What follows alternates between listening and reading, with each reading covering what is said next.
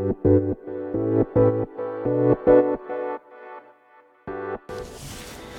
い皆様こんばんはラチェです。このチャンネルでは見習いこんまり流片付けコンサルタントである私がもっと片付けがしたくなるそんな理由だったりメリットっていうのを話しているチャンネルでございます。ということでもし気になる方がいたらですねぜひぜひフォローしていただけると嬉しいです。では皆様本日もお疲れ様でした。日曜日終わってしまいますね。いかがお過ごしでしたでしょうか？ということで今日のタイトルはですね収納に困ったら〇〇を参考にしようということでお話ししていこうと思います。でもう結論からはっきり言うとですねこの〇〇風水です。はい、で風水って聞くとちょっと怪しいとかスピリチュアル苦手なんて思う方がいらっしゃると思うんですがご安心してください。私も苦手です。はい。結構私自身合理的で論理的じゃないとちょっとね受け入れられないんですけれどただ風水っていうのはあの一見スピリチュアルなんですがとってもね役に立つのでちょっとあの苦手な方もねこの放送を聞いていただけたらなと思います。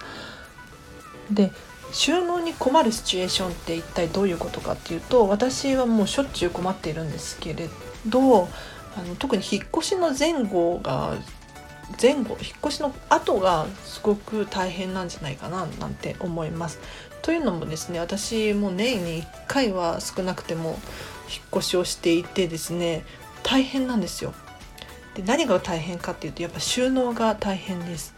というのもですねお家によって収納のスペースの大きさだったりとか形だったりとか場所っていうのが全然変わってくるので今まではこの大きさのものをここにしまっていたけれど入れなくなってしまうなんていうことがねもうしょ毎回起こるんですよ。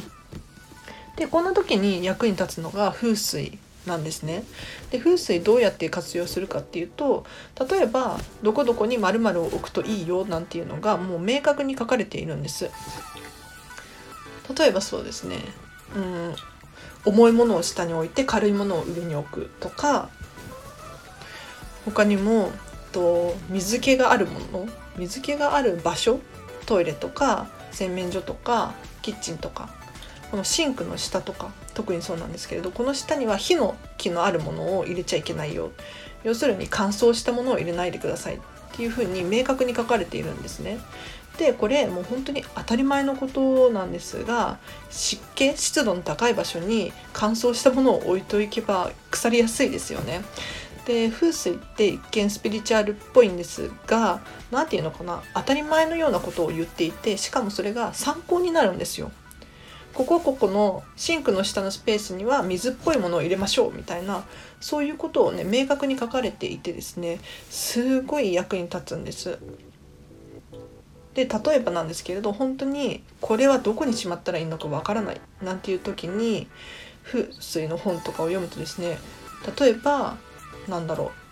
ううん化粧品はこっちにしまった方がいいよとかそういうことが書かれているんですね。なのでもし引っ越しをする後とかお片付けをし終わった後とかどこに何をしまったらいいのか分からなくなってしまうと思うんですよ。で本当に私もすごく経験があってなんだろうなここの引き出しには何を入れるのがいいのか分からないなんていう引き出しがあって何を入れていいか分からないがために空っぽになっているみたいな。で空っぽにしておくとやっぱりスペースがもったいないじゃないですか。なのでこのスペースを有効に活用するためにもですね是非風水を参考にしてここにはこういうものを入れたらいいよなんていうのが書いてあるので是非あのもうどこに何をしまったらいいかわからないなんてなったらもうスピリチュアルだからとか運気が上がるとかそういうの一切関係なくですね風水が すごく参考になって便利なので是非是非えっと風水活用してみていただけたらいいななんて思います。でこれ風水に限った話じゃなくて例えば勉強の仕方がわからないとかなんだろう料理の仕方がわからないっていう風になった時に本を読んで勉強したりするじゃないですか。で最初のステップはこうですよと。次の次のステップはこうですよっていう風にえーと、順番があると思うんですよ。でこれお片付けと風水ってそうだと思っていて何て言うのかな。こうした方がいいよって言われてとりあえずやってみる。で次のステップは自分なりにアレンジしてみる。そういう感じで収納とかしていったらすごくねあの入りやすいななんて思うので本当におすすめです。では今日はこの辺りで終わりにしたいと思います。ありがとうございました。あの風水ね本当にいいなと思うのは例えば水回りはぬるぬるぬめぬめにしとくと運気が下がるよとかって書いてあるんですよ。ただこれってでも当たり前のことじゃないですか。その掃除をするとかうーんぬるぬるをきれいにするっていうのはきれいになっていた方が心地よいですしそういうことができる心構えっていうのかな心である精神であるっていうのがやっぱりね運気っていうのにつながってくるんじゃないかななんて思うんですよ。でこれ一切スピリチュアルとか関係なしにですねもう本当に人間として当たり前のことをなんだろうちょっとうん運気が上がるよなんていうなんだろう人参で釣ってるイメージですね。運気が上がるよって言われたらやりたくなるじゃないですか。掃除をしたくなるんですよ。そういうことなのかななんて私は風水を捉え捉えています。でちょっとこれ以上長くなっちゃうのもあれなのでここで締めたいと思います。はい。ちょっとね今日はですね今人生で初アパホテルに泊まっています。これもあのいつもの GoTo トラベルでですねもう今月に入ってから私東京都民なので10月からしか GoTo トラベルが使えなかったんですけれど GoTo トラベル使いまくっていてですねあのビジネスホテルにもう週に2回くらいは泊まってますね。で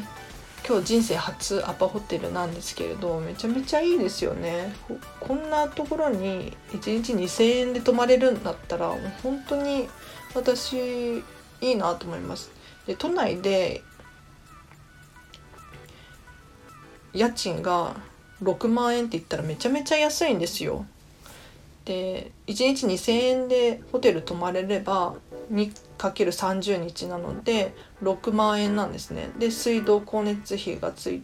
も込みだし w i f i もあるしベッドもテレビも大きい画面のやつがもうあるし何ていうのかなもう部屋借りる意味ないんじゃないかなって私は思ってます。でもちろん私がちょっとミニマリスト寄りなのでそういう生活ができるっていうのもあるんですけれどもう本当にねあの GoTo トラベルで気分転換のためにですねビジネスホテル借りるっていうのは本当におすすめなので是非皆さんも使ってみてください。はい面白いですね。いろんなビジネスホテルがあって。で今日は私えーと、午前中は実家の片付けのモニターレッスンをしていてですねすっごくすっきりしてきました。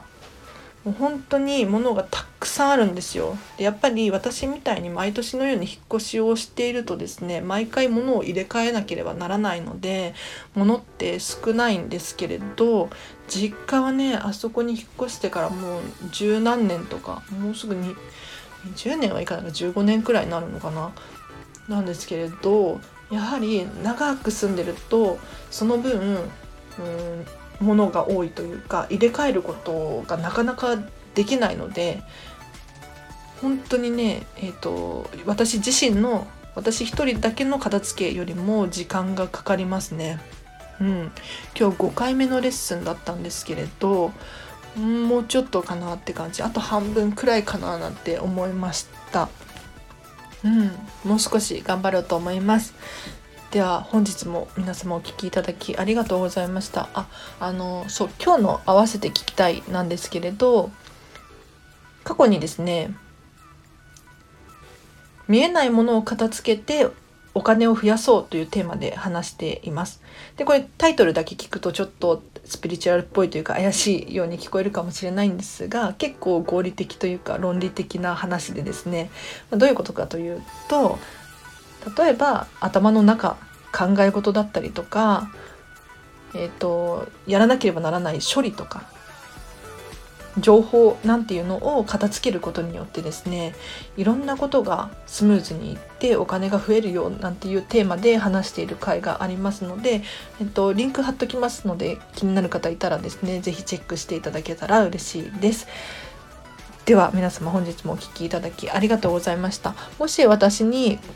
えーと質問等があればですね是非コメントやレターを送っていただけると嬉しいです。でこの放送の感想とかもコメントで教えていただけると私確実に読みますので是非是非お待ちしております。では本日もお聴きいただきありがとうございました。では明日からまたハッピーな一日を過ごしましょう。あらちでした。